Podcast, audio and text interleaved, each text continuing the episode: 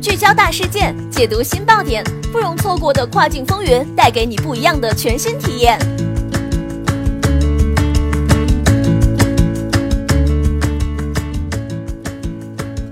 雨果电台听跨境的声音，各位听众朋友们，大家好，欢迎大家收听这一时段的跨境风云，我是可心。现在将要给大家带来的讯息是亚马逊春节大封号，已经有卖家成功拿回账号。本来热热闹闹的春节，结果除夕前夜哀嚎一遍，亚马逊给卖家一个情人节大礼包——大封号。然而十几天，这个事件仍在发酵，封杀乃时刻发生，没有邮件通知，没有申诉链接，卖家如何进行申诉拿回账号？首先，让我们看一看情人节封号事情的原委。情人节当天，除夕前夜，亚马逊圈内热闹起来，不是相亲拜年发红包，而是大家都遇到账号被封的情况，范围之广，原因至今不明。这次封号的特点都是：一、店铺没有收到小红旗等任何提示；二、登录的时候直接提示密码不正确，改密码以后仍然无法登录；三、没有收到任何邮件通知。四前台能搜索自己的产品，但是产品在一点点减少，直到后来前台完全搜不到自己的产品。五大部分都是欧美站点被封号。六换浏览器，清除 cookie 仍然无法登录。这次封号事件类似注销账号，钱货都不退，而且申诉都不接，并且遇到封号的卖家部分也都收到了关于税收代理人的邮件。那关于封号的原因，我们也进行了一个大致汇总。一大部分都有刷嫌疑，无论是刷单、刷 feedback。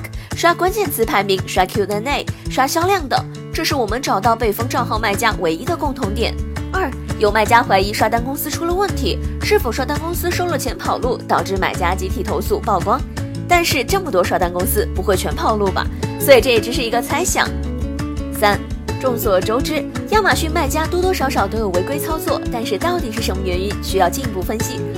为此，很多卖家自发建立了登录密码错误封号互助群。四，虽然有的卖家可能近期并没有刷现象，但是也拦不住亚马逊秋后算账。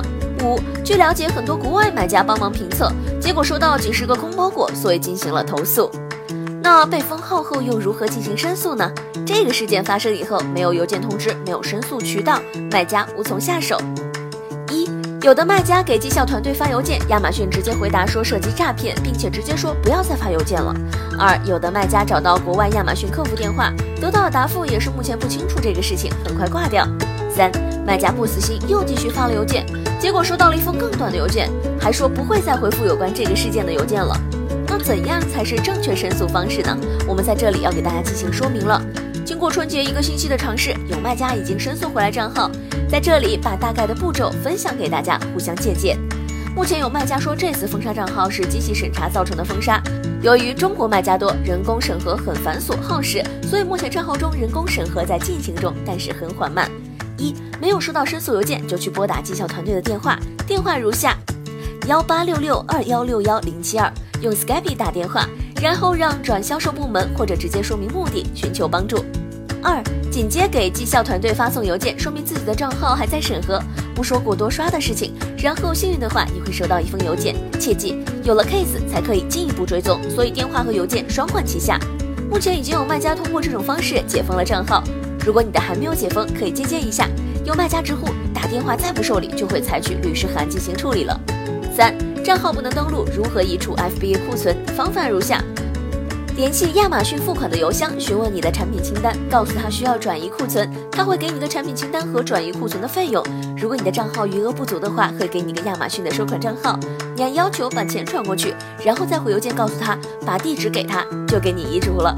这次封号事件原因尚未清楚，但是足以证明亚马逊已经开始洗牌，希望卖家在新的一年能够脚踏实地，在这个淘汰环节突出重围。好的，这一时段的资讯就是这样。感谢雨果小编的整理，更多详情大家点击音频下方的文稿进行阅读。我们下一时段再会，拜拜。